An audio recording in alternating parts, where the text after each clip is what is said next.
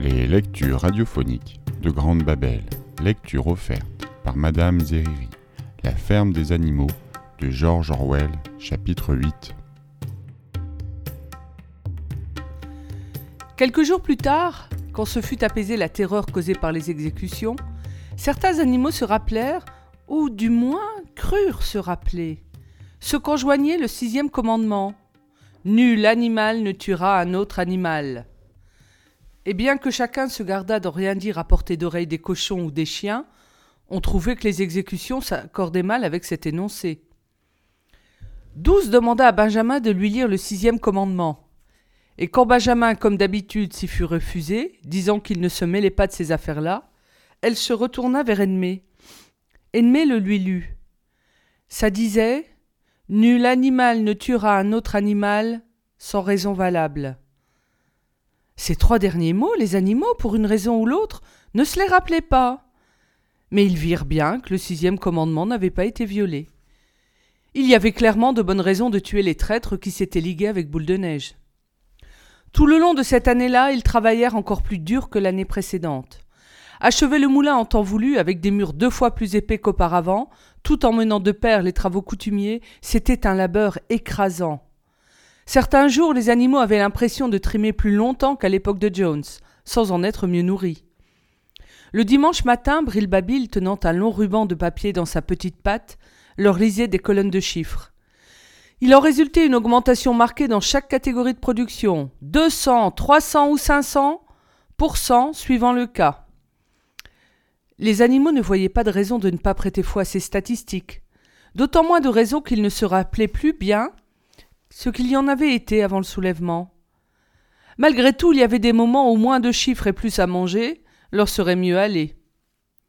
Tous les ordres leur étaient maintenant transmis par Brilbabil ou l'un des autres cochons.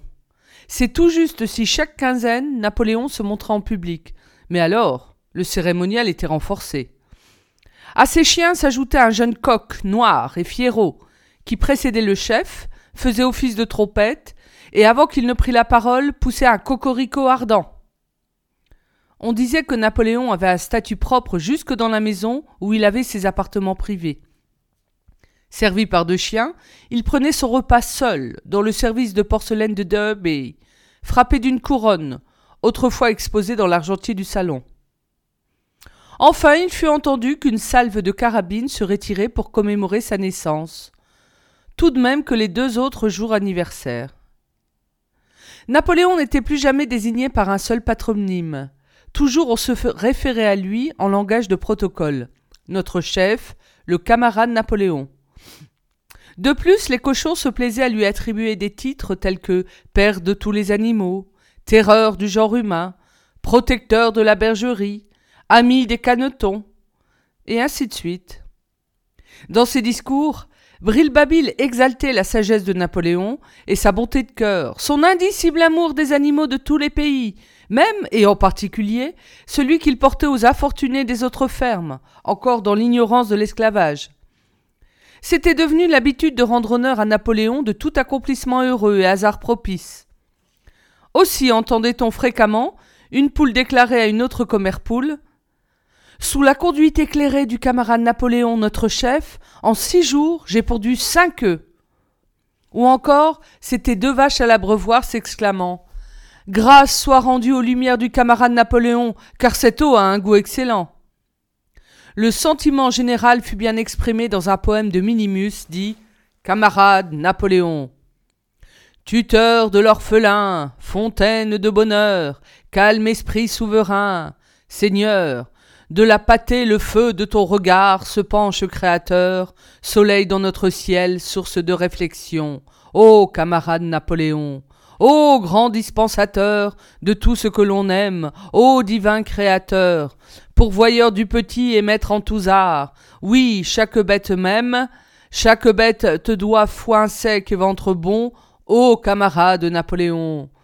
Même un petit cochon, pas plus qu'enfantelet dans sa contemplation, il lui faudra savoir que sous ton étendard, chaque bête se tait, et que son premier cri dira ton horizon Ô camarade Napoléon Napoléon donna son approbation au poème qu'il fit inscrire sur le mur de la grange, en face des sept commandements.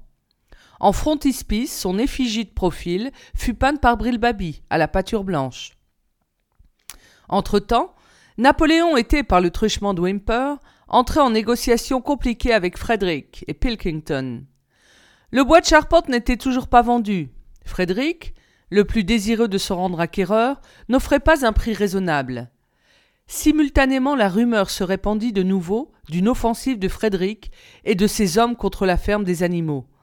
Il jetterait bas le moulin, dont l'édification avait soulevé chez lui une jalousie effrénée. On savait que Boule de Neige rôdait toujours à la ferme de Pinchfield. Au cœur de l'été, les animaux en grand émoi apprirent que trois poules avaient spontanément avoué leur participation à un complot de Boule de Neige en vue d'assassiner Napoléon. Elles furent exécutées sans délai. Et de nouvelles précautions furent prises pour la sécurité du chef. La nuit, quatre chiens montèrent la garde autour de son lit, un à chaque coin, et à un petit goré du nom d'œil rose fut confiée la charge de goûter sa nourriture, de peur d'un empoisonnement. Vers ce temps-là, il fut annoncé que Napoléon avait pris la décision de vendre le bois à Mr. Pilkington. Il était aussi sur le point de passer accord avec la ferme de Foxwood, en vue d'échanges réguliers. Les relations entre Napoléon et Pilkington, quoiqu'uniquement menées par Wimper, en étaient devenues presque cordiales. Les animaux se méfiaient de Pilkington en tant qu'humain, mais le préféraient franchement à Frédéric, qu'à la fois ils redoutaient et haïssaient. L'été s'avançant, et la construction du moulin touchant à sa fin, les bruits se firent de plus en plus insistants d'une attaque perfide, déclenchée d'un moment à l'autre. Frédéric, disait-on, se proposait de lancer contre la ferme des animaux une vingtaine d'individus armés de fusils. Déjà, il avait soudoyé les hommes de loi et la police, de façon qu'une fois en possession des titres de propriété, ceux-ci ne soient plus remis en cause. Qui plus est, des histoires épouvantables circulaient sur le traitement cruel infligé à des animaux par ce Frédéric. Il avait fouetté un vieux cheval, jusqu'à ce que mort s'en suive, laissé ses vaches mourir de faim, avait jeté un de ses chiens dans la chaudière, se divertissait le soir à des combats de coqs. Les combattants avaient des éclats de lames de rasoir fixés aux ergots. Au récit d'atrocités pareilles, le sang des animaux ne faisait qu'un tour et il leur arriva de clamer leur désir d'être autorisés à marcher sur Pinchfield pour en chasser les humains et délivrer les animaux. Mais Brilbabil leur conseilla d'éviter toute stratégie, toute action téméraire et de s'en remettre à la stratégie du camarade Napoléon. Malgré tout, une âcre animosité contre Frédéric persistait. Un dimanche matin, Napoléon se rendit dans la grange, pour expliquer qu'il n'avait à aucun moment envisagé de lui vendre le, chargement de bois. Il y allait de sa dignité, expliqua-t-il, de ne jamais entretenir de relations avec des gredins pareils. Les pigeons, toujours chargés de répandre à l'extérieur les nouvelles du soulèvement, reçurent l'interdiction de toucher terre en un point quelconque de Foxwood. Et il leur fut ordonné de substituer au mot d'ordre initial Mort à l'humanité celui de Mort à Frédéric vers la fin de l'été, une nouvelle machination de boule de neige fut démasquée. Les mauvaises herbes avaient envahi les blés, et l'on s'aperçut que lors d'une de ces incursions nocturnes, Boule de Neige avait semé l'ivraie dans le bon grain. Un jar, dans le secret du complot, confessa sa faute à Brilbabi, puis aussitôt se suicida, en avalant des baies de belladone. Les animaux apprirent encore qu'à Boule de Neige, au rebours de ce que nombre d'entre eux avaient cru jusque-là, n'avait jamais été conféré la distinction de héros animal première classe. C'était la pure légende, propagée par Boule de Neige lui-même, à quelque temps de la bataille de l'étable. Loin qu'il ait été décoré, il avait été blâmé pour sa couardise au combat. Cette nouvelle-là, comme d'autres avant elle, laissa les animaux abasourdis, mais bientôt Brilbabil sut les convaincre que leur mémoire était en défaut.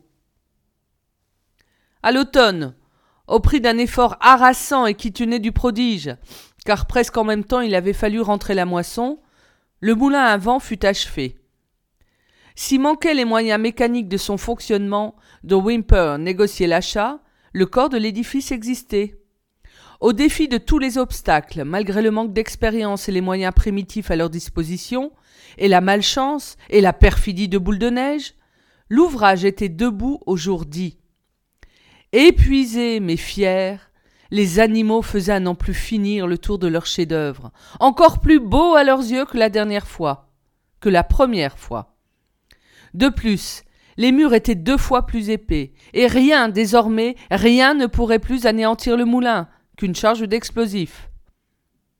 En repensant à la peine qu'ils avaient prise, aux périodes de découragement surmontées, et à la vie tellement différente qui serait la leur quand les ailes tourneraient et les dynamos fonctionneraient, à la pensée de toutes ces choses, leur lassitude céda, et ils se mirent à cabrioler autour de leur œuvre, poussant des cris de triomphe. Napoléon lui-même, accompagné de ses chiens et de son jeune coq, se rendit sur les lieux en personne, félicita les animaux de leur réussite et fit connaître que le moulin serait nommé Moulin Napoléon. Deux jours plus tard, les animaux furent convoqués à la grange en séance extraordinaire. Ils restèrent bouche bée quand Napoléon annonça qu'il avait vendu le chargement de bois à Frédéric. Dès le lendemain, celui-ci se présenterait avec ses camions pour prendre livraison de la marchandise. Ainsi, pendant la période de son amitié prétendue avec Pilkington, Napoléon avait entretenu avec Frédéric les relations secrètes qui menaient à cet accord.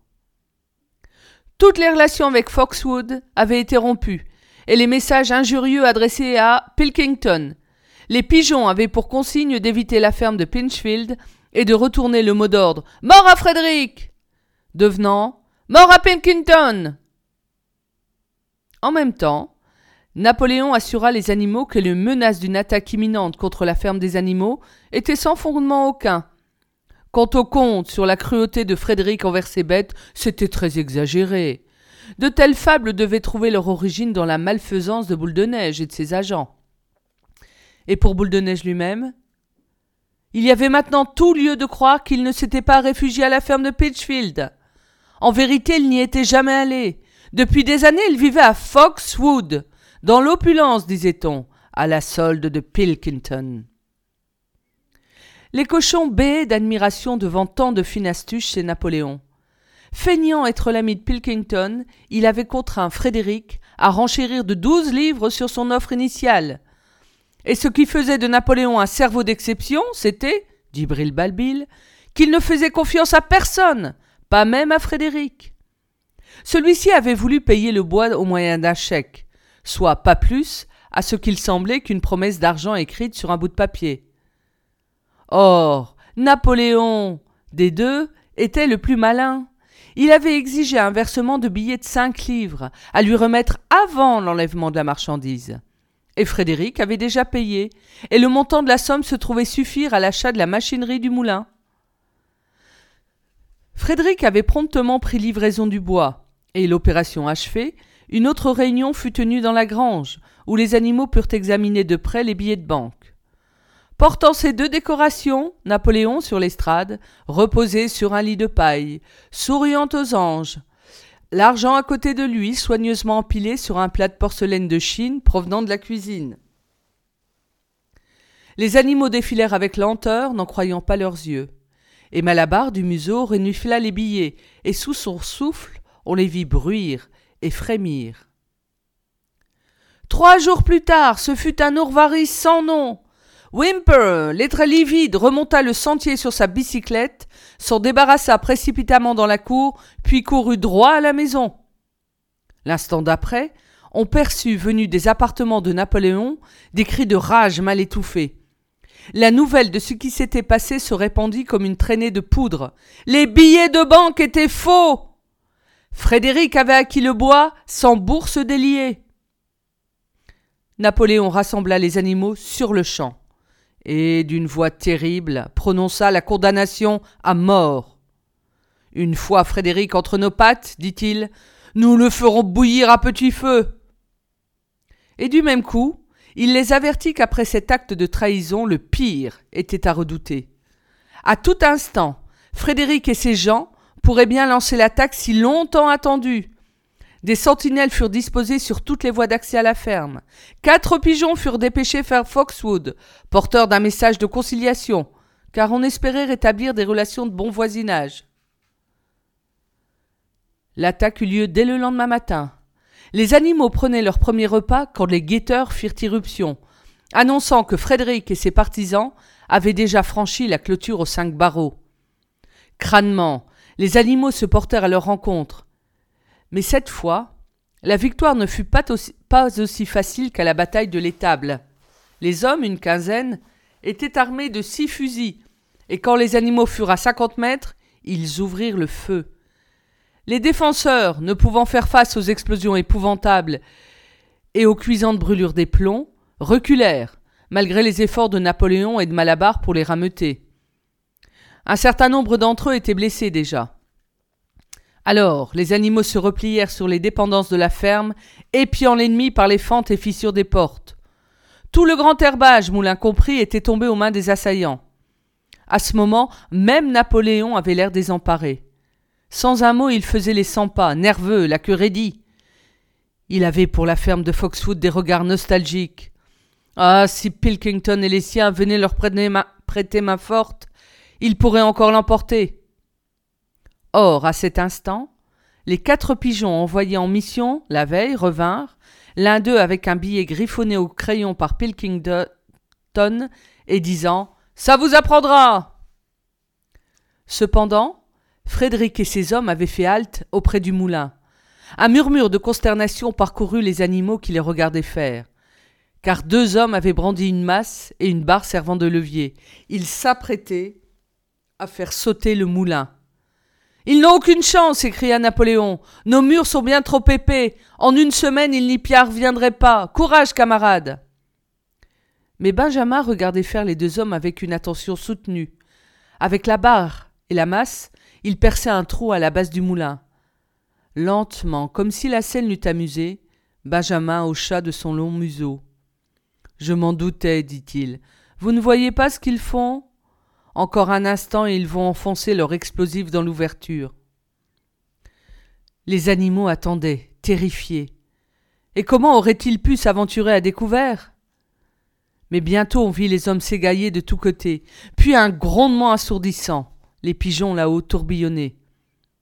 Tous les autres animaux, Napoléon excepté, se tenaient à terre, la tête cachée. Quand ils se relevèrent, un énorme nuage de fumée noire planait, sur le lieu où le moulin s'était élevé. Lentement la brise dissipa la nuée, le moulin avait cessé d'être. Voyant cela, les animaux reprennent courage. La peur et le désespoir éprouvés quelques instants plus tôt cèdent devant leur rage contre tant de vilainie.